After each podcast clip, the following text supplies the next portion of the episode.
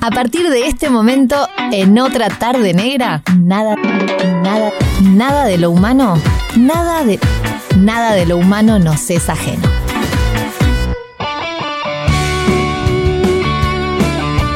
Dos de la tarde, 12 minutos, compartiendo otra tarde negra aquí en Radio Cero. Feliz invierno, Bernardo Borkenstein. ¿Cómo andas, negra? Feliz invierno, feliz solsticio, feliz todo eso. Eh, no me acuerdo vos qué team eras. ¿Team Yo, verano? team- me da lo mismo. No, O sea, no.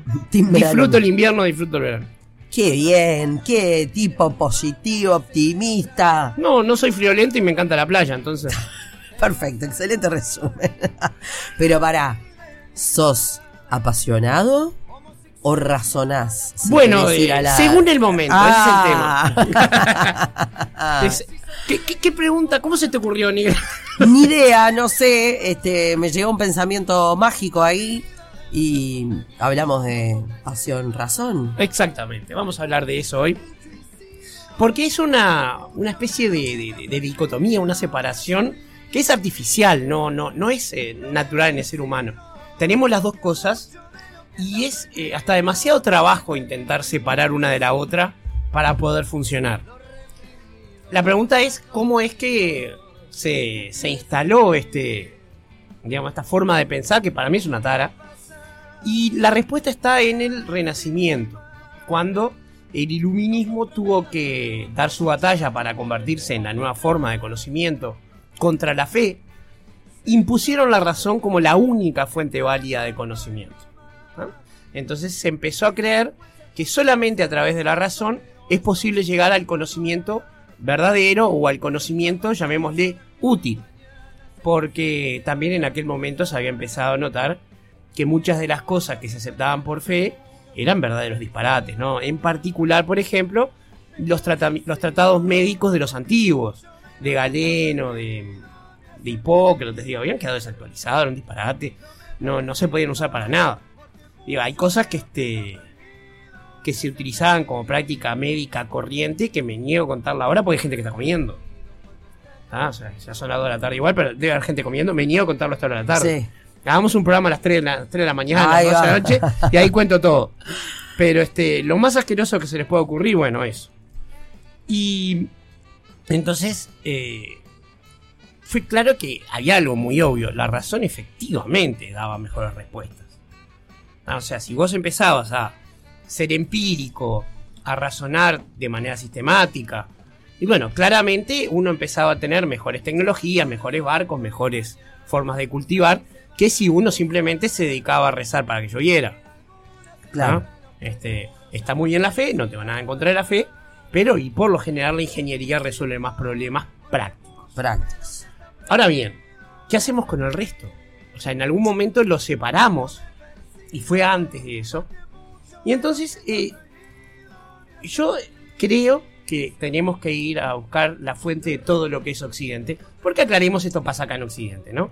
En el extremo oriente, que, no es todo China, como la gente piensa, o China y Japón, hay, muchas formas distintas de pensamiento, generalmente no tenían esta tara de separar una parte del ser humano de otro. ¿no? Eran personas. Y esto, los griegos lo tenían muy claro, tan claro lo tenían, que tenían un dios para la razón y un dios para la pasión. Esos dioses eran Apolo y Dionisos.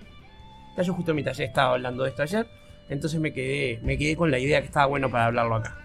Y Apolo es eh, el, el dios de la belleza, eh, entendida como la belleza clásica, las proporciones, las formas, la mesura.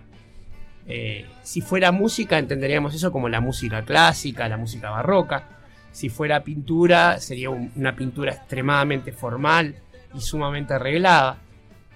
Y lo mismo para cualquier arte, pero básicamente hablamos de este, el arte escultórico, que es el que dominaba en aquella época, sobre todo en cuanto a lo que nos ha quedado. Las pinturas de los griegos quedaron pocas y, y deterioradas. Y Dioniso, por, por el contrario, también es un dios de la música, también es un dios de la belleza, pero la belleza desenfrenada. Es el dios de el cero límite, de romper todas las barreras, de convertirte en un animal por un rato y todo vale.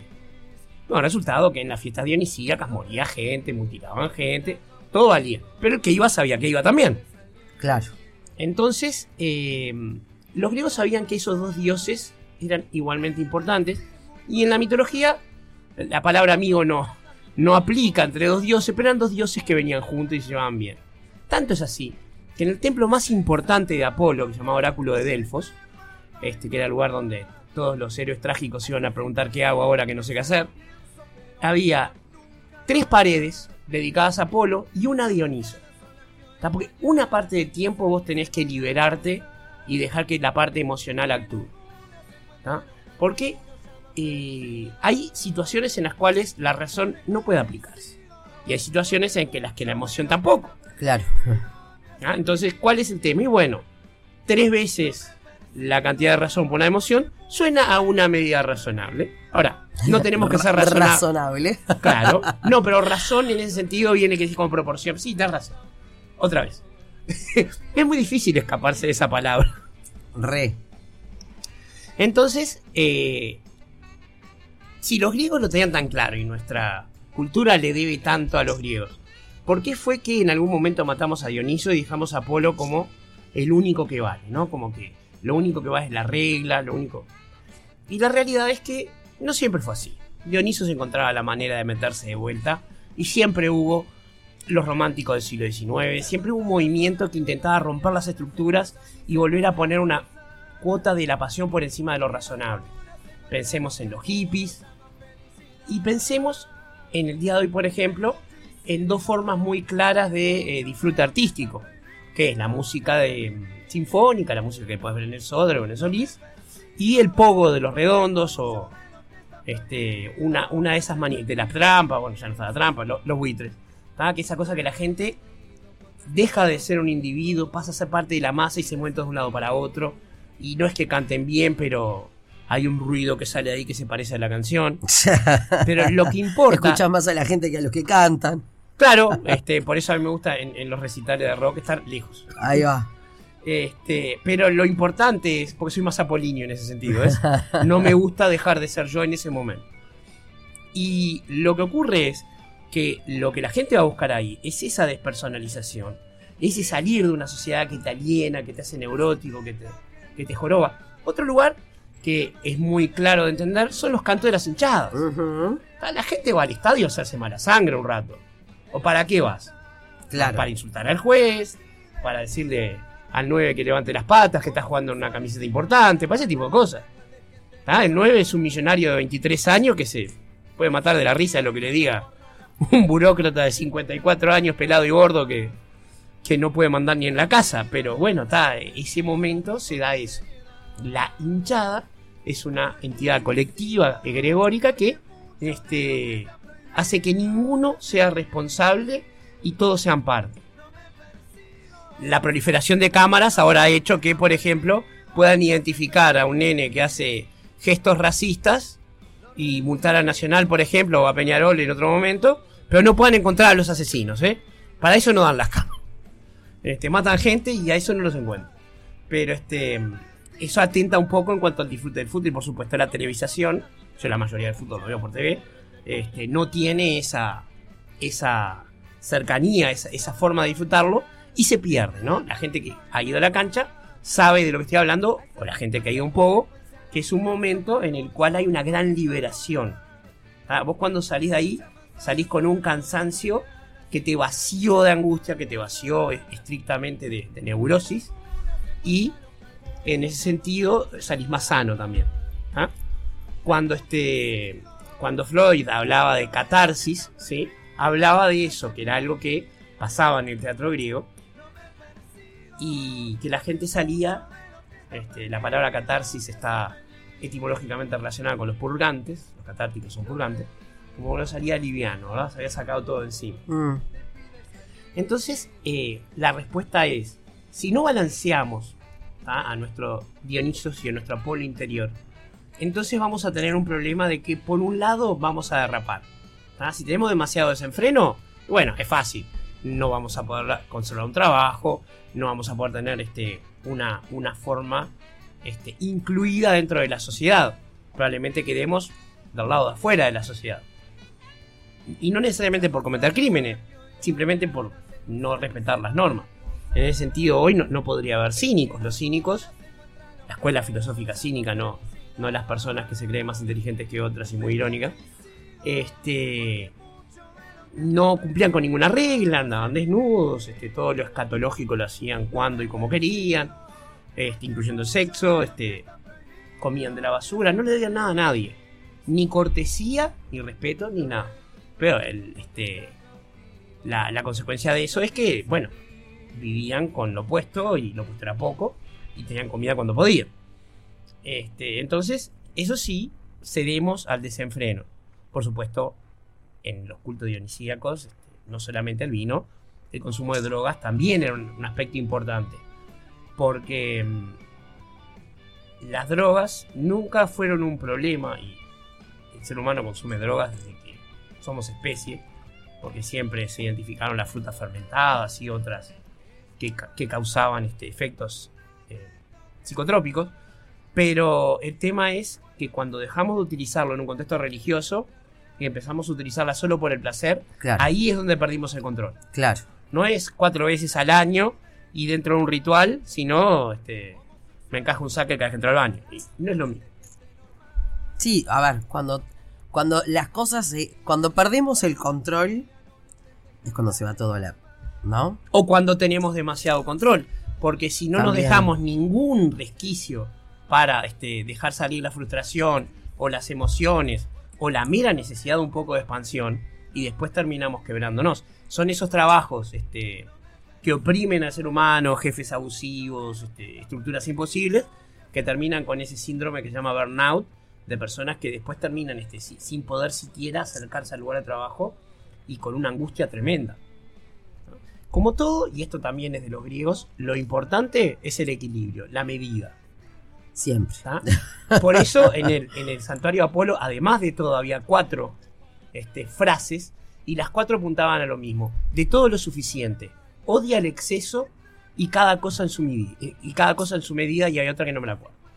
Este, entonces, esa es la parte más difícil de lograr hoy. Eso no, lo digo yo, lo, he leído en todos los, textos que, que, este, que han caído en mis manos. La sociedad nuestra es extremadamente neurótica. Y bueno, un psicólogo podría explicarlo mejor que yo. Pero tenemos un gran problema para aceptar el suficiente. Había un, escritor este, este, británico, perdón, americano, que había ido junto con un colega. Uno de ellos era este. Ya voy a acordarme cuál era el escritor de ciencia ficción. Había ido lo de un millonario, ¿no? Y el tipo era un playboy, tenía una esposa trofeo de 25 años, el tipo tenía como 60. Tenía obras de arte de Picasso, del que se le ocurriera. Y estaban estos dos este, escritores, ya no, uno se quedó mirando como, "Ah, qué vida que tiene este. Dice, sí, pero hay algo que no va a tener nunca. Dice, ¿y qué es? Suficiente. ¿No? Es buena. Porque suficiente es un concepto. ¿Tá? Y eso tiene que ver con que podamos saber qué es lo que vamos a hacer. Mi objetivo es hacer plata, nunca voy a tener suficiente. Porque la plata es infinita, siempre hay más. Claro, Y siempre hay uno que tiene más. obvio. Mi objetivo es poder liberarme financieramente para poder dedicarme a lo que me gusta sin tener que estar obligado a trabajar, o sea, trabajar si quiero y si no- o trabajar las horas que quiero. Eso es distinto. Puedo calcular el número que me libera. Simplemente determinando mis gastos y multiplicando. A lo mejor yo, a lo mejor no, pero ese número va a ser suficiente. Y te lo digo en La Plata, que es el tabú donde nadie se anima a ir para decir suficiente. Porque tenemos esa, forma este, prejuiciosa de que hay, que hay que acumular, hay que acumular, hay que acumular, porque si un día faltas te puedes tener un problema. Y no, en algún punto hay suficiente. En mi caso, que nunca trabajé para ser millonario, pues no, nunca quise hacer ese sacrificio, eh, la medida para mí es el tiempo que paso con mi familia. Obvio. ¿Ah? Creo que eh, debe ser lo más importante, esa, Claro. esa medida. Y disfrutala, que tus tres hijas son chicas, porque Sí. el mío ya tiene 25 años y lo veo por foto. Sí. Tengo que agarrarle en Instagram y todavía publica poco. Felicitaciones a- al psicólogo. A Brian, al, al Lick. Eh, al Lick, Brian. Este, Brian. Entonces, este, va a quedar para otra columna. Ya sé que, este, que, que nos fuimos un, un Un poco poquito, lejos. poquito. Pero viste que el tema es, este, es apasionante y da. Sí. Y el tema, y lo vamos a ver si querés la semana que viene, ¿qué fue lo que pasó cuando se rompió esa pareja equilibrada entre Apolo y Dionisos? Dale, ¿tá? Y Me vamos gusta. a ver ahora quién fue el que apareció. dale. Eh, antes de cerrar, de, comentaste algo de tus talleres. Sí. ¿Están empezados ya? Bueno, ¿O siempre se puede sumar siempre se puede sumar por el cambio de módulos. O sea, cada tanto hay un módulo nuevo. Ta. Por ejemplo, en el de mitología, dentro de dos semanas empiezo con Edipo, Uh, aprovechando que está la Comedia Nacional. Sí, estoy hablando con Fernando, está por venir. Sí, En eh, cualquier momento. Me pidió que te dijera que en este momento está con un problema en la garganta que no me puede salir mandó un cama. mensaje, me mandó un mensaje. El, el auténtico Edipo, Fernando. Fernando Banet. El auténtico Edipo Rey. Eh, A Edipo Rey, perdón, sí, pero ya va a venir a hablar de esta, de esta tremenda obra de la comedia. Eh, ¿A dónde se pueden comunicar, ver con, Conmigo, por los bueno, talleres? Me pueden seguir en mis redes sociales, arroba verborg o al 093-973-703. Dale. Repito, 093-973-703. Y también por cualquier consulta este, o preguntas o lo que sea, yo contesto siempre. Putearlo si quieren, También, porque sí, se- reciben escombros. también, también puede ser. Para hoy no me peleé con nadie. No, no te. ¿Hago Hoy divino, ¿Hago un regio. chiste de Peñarol? No, no, no, ni hablamos de burgueses tampoco. Dale. Hasta la semana que viene, ¿verdad? Hasta la semana que viene, Chao, chao.